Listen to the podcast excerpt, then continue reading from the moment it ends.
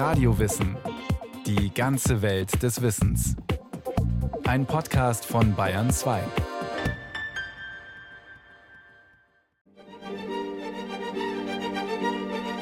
Auf der einen Seite können wir nicht leben, wenn immer genau abgerechnet wird. Brauchen wir Großzügigkeit. Großzügigkeit?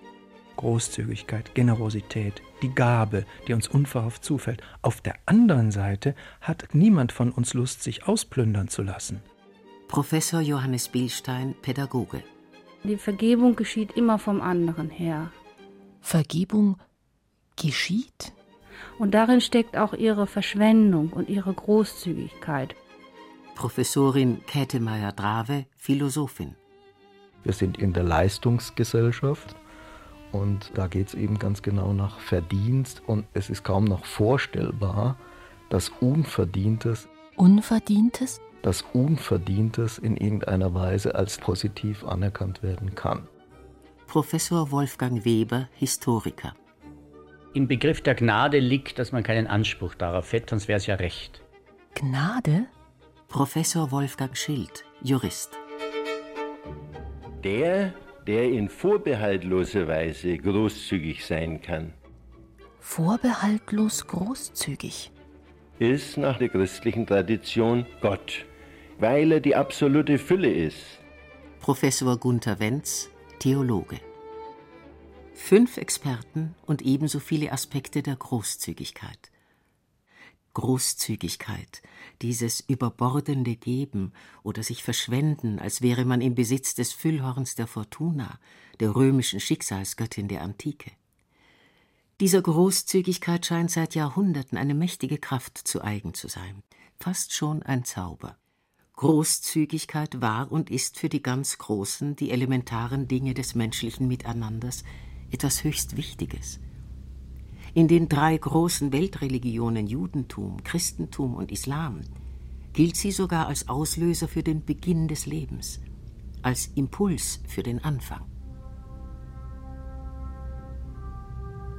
Großzügigkeit zaubert die Schöpfung.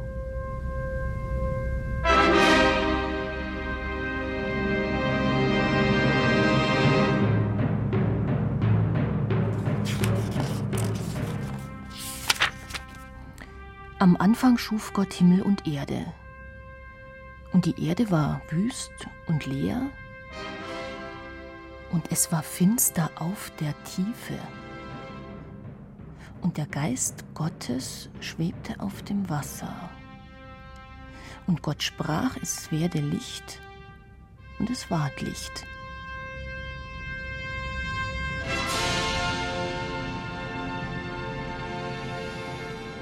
Und Gott sah, dass das Licht gut war. Bibel, erstes Buch Mose.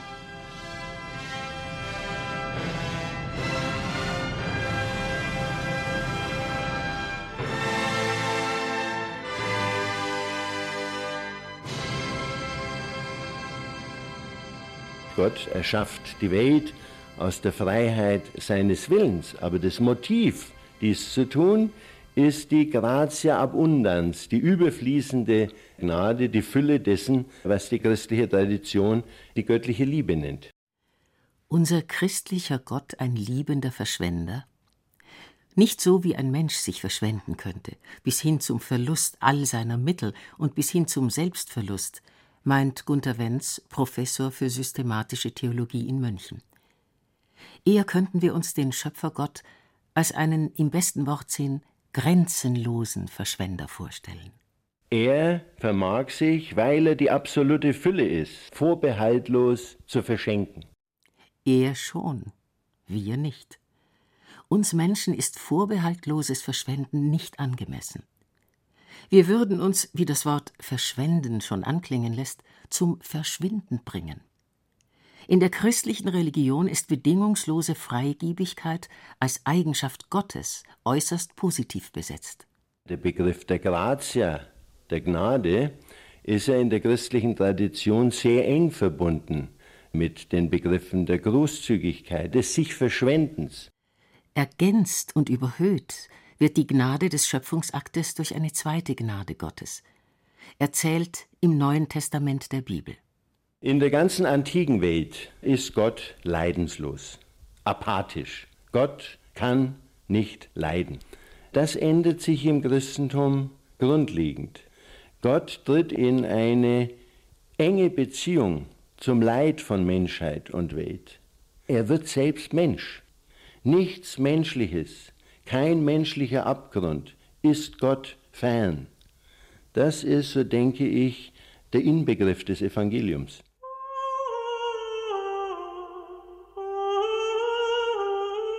Das Evangelium, die gute Botschaft, erzählt von der Menschwerdung Gottes in Jesus, dem Sohn Gottes. Und genau das wird in der Auslegung des christlichen Glaubens als großes göttliches Entgegenkommen verstanden, als Gnade, kurz als Großzügigkeit.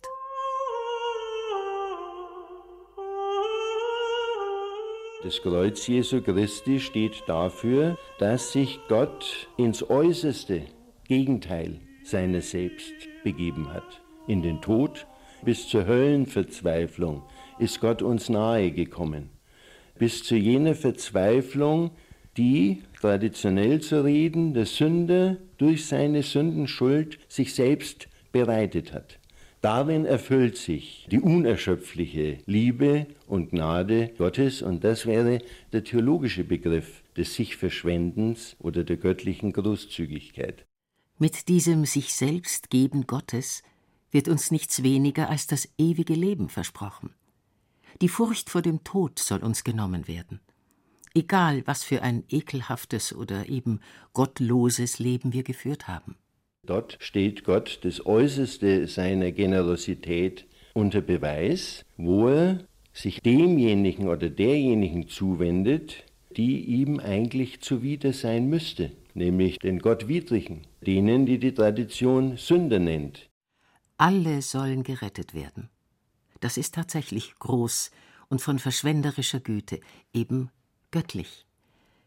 Was passiert aber, wenn Großzügigkeit, wenn Gnade in unsere Hände, in die der Menschen gegeben wird?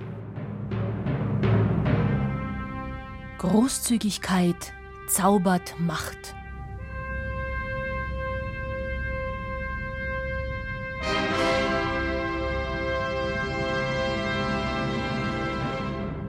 So wie Gott mit den Menschen umgeht, gnadenhaft, unverdientes Entgegenkommen, ständiges Wohlwollen und so weiter, sollen auch die Menschen untereinander umgehen, will heißen, wir befinden uns bei der christlichen Nächstenliebe, ganz klar. Im Mittelalter, erklärt Wolfgang Weber, Professor für neuere Geschichte in Augsburg, hatte sich aus diesem Verständnis von Nächstenliebe eine merkwürdige, großzügig scheinende Form der Rechtsprechung entwickelt. Die kirchliche Obrigkeit und die weltliche Obrigkeit stellen das als ihre Verpflichtung dar, Herrschergnade, Clementia zu üben. Und ein Teil ihrer Legitimität beruht dann auf dieser Ausübung von Herrscher Clementia. Aus völlig äußerlichen Gründen werden bestimmte Taten die eigentlich geahndet werden müssten, eben genau nicht geahndet. Etwa Begnadigung eines Übeltäters, weil er schöne blonde Locken hat oder so etwas. Eine völlig äußerliche, oberflächliche Sache, eine willkürliche Handlung des Herrschers, ganz klar. Gnade heißt ja nicht nur, dass er freikommt, sondern Gnade bestand schon darin, dass man statt verbrannt wird, geköpft wird. Weil Verbrennen ist nicht nur schmerzhaft, weil es ja bei lebendem Leib ist, sondern es ist auch unehrlich. Das heißt, es wird der Körper verbrannt, es wird alles ausgetilgt, man kann den nicht begraben und so weiter. Wenn man aber begnadigt wird zum Enthaupten, dann ist das erstens mal nicht so schmerzhaft und zweitens einmal bleibt der Leib über. Und den können die Angehörigen nehmen und begraben. Und man kann den dann sozusagen auch besuchen am Grab. Das war für die Leute damals etwas ganz, ganz Entscheidendes. Was Wolfgang Schild, Professor für Rechtswissenschaften in Bielefeld, vor allem betont, ist die Funktion dieser Herrschergnade, die zunächst wie etwas sehr spontan Gewährtes wirken könnte. Das war im Mittelalter zum Beispiel ein Sport, faktisch, Gnaden bitten. Vor allem adelige Damen, die sonst nicht viel zu tun hatten, die haben sich also darin übertroffen, fortwährend sich irgendjemand zu suchen, irgend so Mörder oder ein Räuber und dann haben sie begonnen, für den Gnade zu bitten. Das heißt also Petitionen zu schreiben an den Landesherrn oder an den Kaiser und haben um Gnade gebeten. Und der Hintergrund ist natürlich, Gnade ist ein Geschenk. Und nicht nur ein Geschenk für den Betroffenen, sondern wenn ich einer Gnadenbitte entspreche, dann ehre ich auch den, der hier gebeten hat, der die Bitte ausgesprochen hat, weil dann nehme ich ihn wichtig. Und dann kann ich einen Brief schreiben an die Gräfin sowieso, also ihre Bitten um Gnade habe ich erhört und damit kann ich zeigen, wie wichtig mir diese Gräfin ist. Und so konnte man mit dieser Erhörung der Gnadenbitten soziale Herrschaft aufbauen, indem man diesen Gnadenbitten gefolgt ist. Großzügigkeit unter Menschen, besonders wenn sie von einem im Staat höher gestellten gegenüber einem niedrig gestellten gewährt wird, hatte auch im Mittelalter schon nichts Selbstloses mehr. Im Gegenteil. Gnade, muss man eben sehen, heißt immer, dass sich jemand eine Wohltat zukommen lasse, die er nicht verdient, die auch nicht sein Recht ist, aber die ich ihm schenke. Und wenn ich das für einen anderen mache, nämlich etwa für jemanden, der darum gebeten hat, dann erfülle ich ihm eine Bitte und damit verpflichte ich ihn mir moralisch oder sittlich. Und so ist das Ganze auch sozusagen ein Instrument von Herrschaftsstabilisierung gewesen, dass man eben Gnadenbitten der bedeutenden Leute erfüllt hat und dann natürlich erwartet hat, na gut, wenn ich einmal eine Bitte habe, dann macht sie das auch.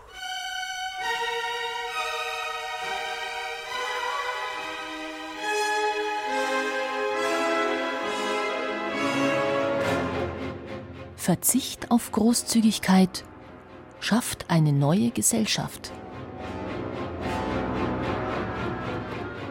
Seit der Französischen Revolution ist der Staat vom Recht her gedacht und nicht mehr von der Herrschaft. Demokratie heißt oder Rechtsstaat heißt heute Herrschaft des Gesetzes und von dem her gesehen kann es keine Gnade im Sinne von Großmut geben. Spätestens seit der Epoche der Aufklärung, der Zeit der Französischen Revolution, hat der Zauber der Großzügigkeit, die Gnade, das Wohlwollen keinen festen Platz mehr in unserer Gesellschaft. Nicht mehr als Herrschertugend, aber auch nicht mehr als Nächstenliebe im täglichen Miteinander oder auf der Arbeitsstelle, die nun immer häufiger ein großer industrieller Betrieb ist. Eine Erkenntnis, die der deutsche Soziologe Max Weber schon in den 1920er Jahren formulierte. Der Historiker Wolfgang Weber bringt sie so auf den Punkt. Wir haben es bei der bürgerlichen Gesellschaft mit einer Leistungsgesellschaft zu tun und mit einer sachrational bürokratisch durchorganisierten Gesellschaft, die auf totale Systematik auch abstellt. In dieser sachrational bürgerlichen Gesellschaft, wie er wörtlich sagt, hat Willkür keinen Platz und deswegen ist diese bürgerliche Gesellschaft, Zitat, auch ohne Gnade, gnadenlos weil sie sich von der Durchnormierung natürlich eine entsprechende Verbesserung, Optimierung dieser gesellschaftlichen Verhältnisse verspricht, was in wesentlichen Teilen natürlich auch der Fall ist. Natürlich. Wenn jeder einen Anspruch auf Schulbildung hat, muss niemand mehr auf das Wohlwollen eines besser gestellten Bürgers hoffen, der die Kinder mit seinen eigenen bei einem Hauslehrer unterrichten lässt, zum Beispiel und kein arbeitsunfähiger, gebrechlicher Bürger muss um großzügige Almosen betteln. Ihm steht staatliche Fürsorge zu. Er sollte sie nur beantragen. Wer in unserer Gesellschaft aber seine Rechte nicht kennt oder nicht weiß, wie er sie durchsetzen kann, ist immer noch arm dran. Denn das Verantwortungsgefühl für den Mitbürger, die Nächstenliebe, wird in unserer vermeintlich gerechten, weil auf Leistung und Gesetzen aufgebauten Gesellschaft nicht mehr kultiviert. Der mächtige Zauber wahrer Großzügigkeit ist nur noch selten zu beobachten.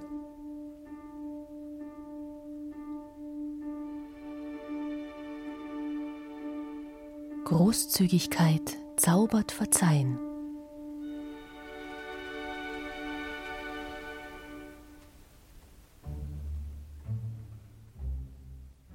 Es gibt unterschiedliche Formen. Es gibt diese lapidare Entschuldigung, ist klar, nicht wenn man jemanden anrempelt. Und dann gibt es das schwere Verzeihen. Und darum geht es mir. Die Philosophin Käthe Meyer-Trabe ist Professorin in Bochum und hat das Verzeihen in der heutigen Gesellschaft untersucht sozusagen das Verzeihen unter Gleichgestellten, die Großzügigkeit auf Augenhöhe.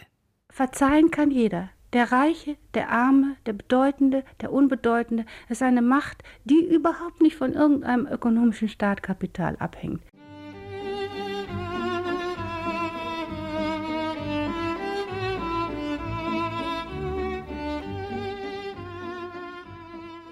Gibt immer zwei Beispiele, die immer auftauchen. Entweder die Völkermorde des 20. Jahrhunderts oder die eheliche Untreue. Wenn es ums Unverzeihliche geht, merkwürdigerweise kommen immer diese beiden Bereiche, weil die eheliche Untreue, die hat was damit zu tun, dass manche vielleicht zu Recht die Auffassung vertreten, nur die Liebe kann vergeben. Also das, was geschehen ist, ist unwiderruflich geschehen. Das können sie nicht verändern. Aber die Bedeutung des Geschehens, die können Sie verändern. Sie können sagen, du hast mich zwar betrogen, aber ich liebe dich so sehr, dass ich mit diesem Betrug leben kann. Ich verzeihe dir diesen Betrug. Dadurch ist der Betrug nicht weg, aber die Bedeutung, die der Betrug für unsere Beziehung hat. Allerdings ist es mit Worten noch lange nicht getan. Sie können den Zauber der Großzügigkeit noch lange nicht entfachen.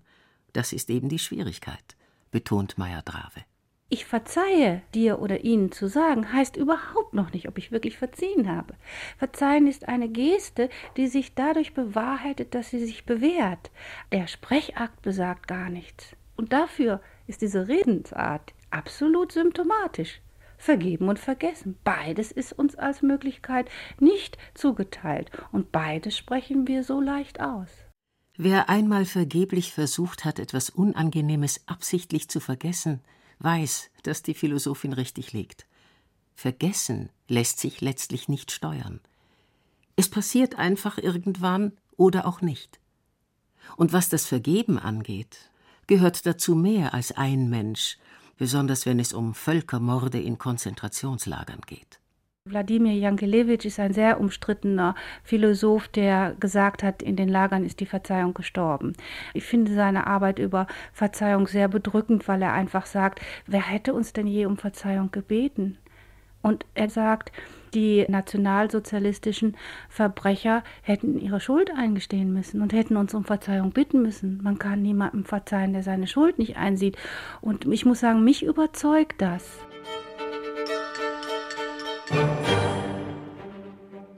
Die Vergebung geschieht immer vom anderen her.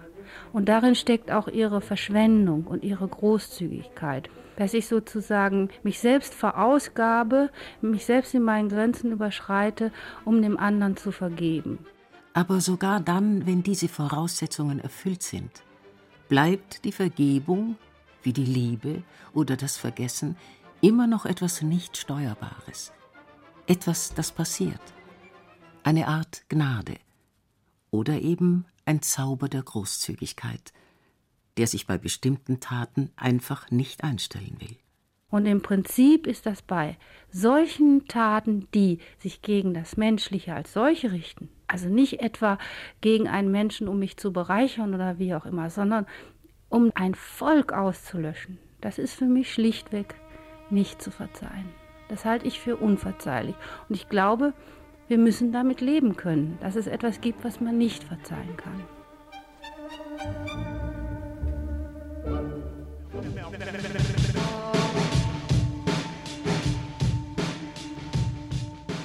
Großzügigkeit zaubert Entwicklung.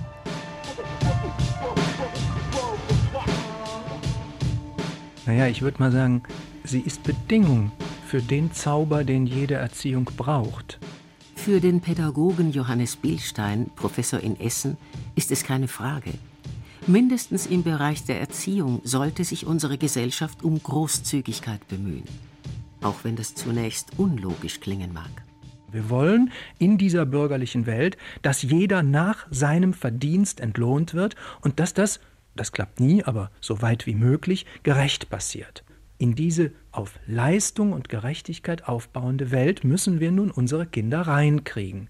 Dafür ist die Schule da. So ist die Schule also auf Leistung und auf Gerechtigkeit und auf Leistungsgerechtigkeit gebaut. Das ist auch gut so, geht auch gar nicht anders, führt aber dazu, dass die Kinder sich sehr schnell in den Maschen eines sehr, sehr engen Netzes von Kontrolle und Beurteilung fühlen. Darin können Kinder aber nicht gedeihen. Und so müssen wir gerade in der Schule in dieses System von Leistung und Gerechtigkeit Unschärfen, Ungenauigkeiten, zugedrückte Augen einführen.